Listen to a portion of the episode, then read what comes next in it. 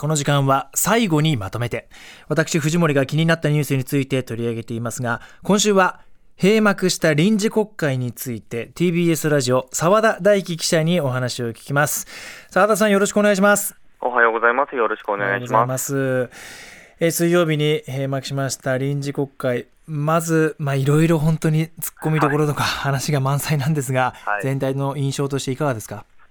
はい、あの政府が提出した法案はすべて成立するなど、まあ、順調に見えるんですけれど、はい、あの法律あの法案だけでいうと、ですね、うん、ただ、まあ、そもそも解散を狙ってたっていうのがあって、忘れがちなんですが、そ、ね、のそもそもの提出法案自体がものすごく少なかったです、はい、ただその中でもあの補正予算案、あの経済対策なども含む補正予算案は成立と、あとはまあ旧統一教会の被害者、えー、救済の関連法案が、まあ不十分という声があの被害者側から上がってはいますけれども、うん、まあ、一応成立したということになります。そうですね、はい、まあ、本当にもう政治と金の問題のもう後半の方でいろんなこと吹っ飛んじゃった感じもあるんですけれど、はいまあ、いろんな人も辞めていく中で、えー、そうですね、まあ、まずじゃあもう裏金疑惑について伺いましょうか。はい、あの途中で例えば松野官房長官の不信任決議案がまあ出されて否決をした、はい、でももともとはもう更迭する方針、路線でいて、で否決してその後結局交代するとか、はい、内閣不信任案も出されました。で否決はしたけれども、もうすぐにまた一斉に交代するとか、もう矛盾だらけでしたね。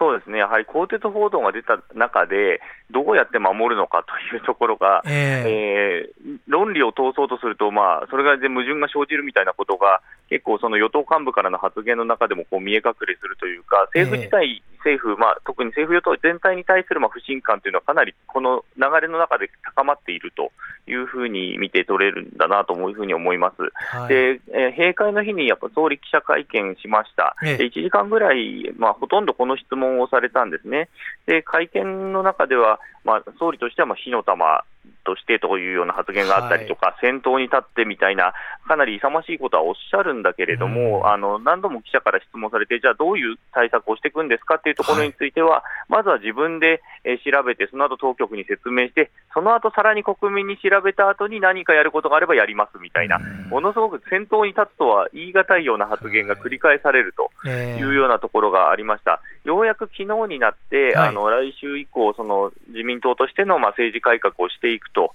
党改革をしてきますよということは、ようやく出てきたというところで、それはやはり会見の前までにある程度整えた上で出すべきだったなというふうに思います。でやはりその動きをやっぱ見透かされてということなのかもしれないんですけれど、時事通信が行った、はい、えー、世論調査の中では支持、内閣支持率が17%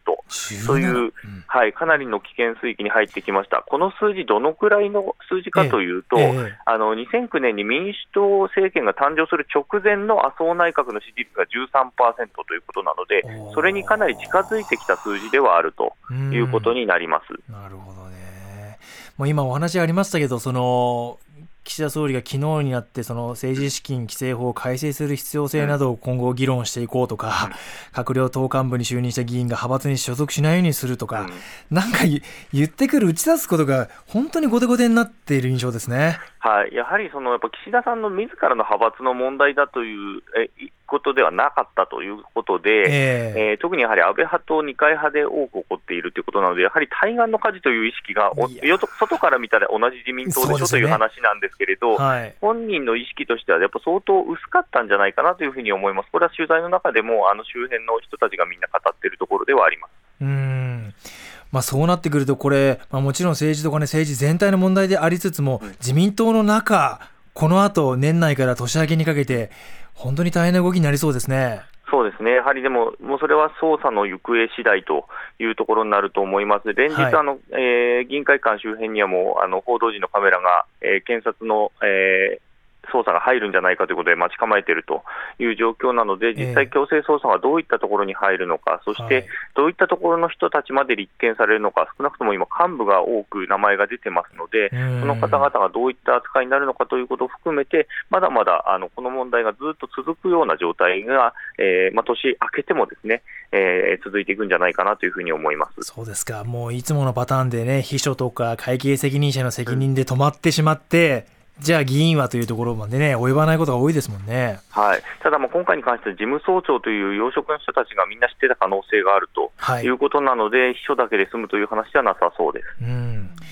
あと、まあ、冒頭ありました、その当初は解散というね、キーワードもある中で、今後はどうでしょうか？あの正直なところ、やはりこれは厳しいという見方が、えー、体制です。なので、えー、もう先の先、えー、2025年に参議院選がありますけれども、はい、そのタイミングでダブル選挙をするしかないんじゃないかみたいな声が今週になって上がってきています。はい、はあ、なるほど。まあ、自民党は来年は総裁選がありますが、はい、この捜査がどこまで進むのか、いずれにしても本当に政治に与える影響大きいですよね。そうですね、まあ、世論も含めて、まあ、かなり厳しい目になってきているなというふうに思います。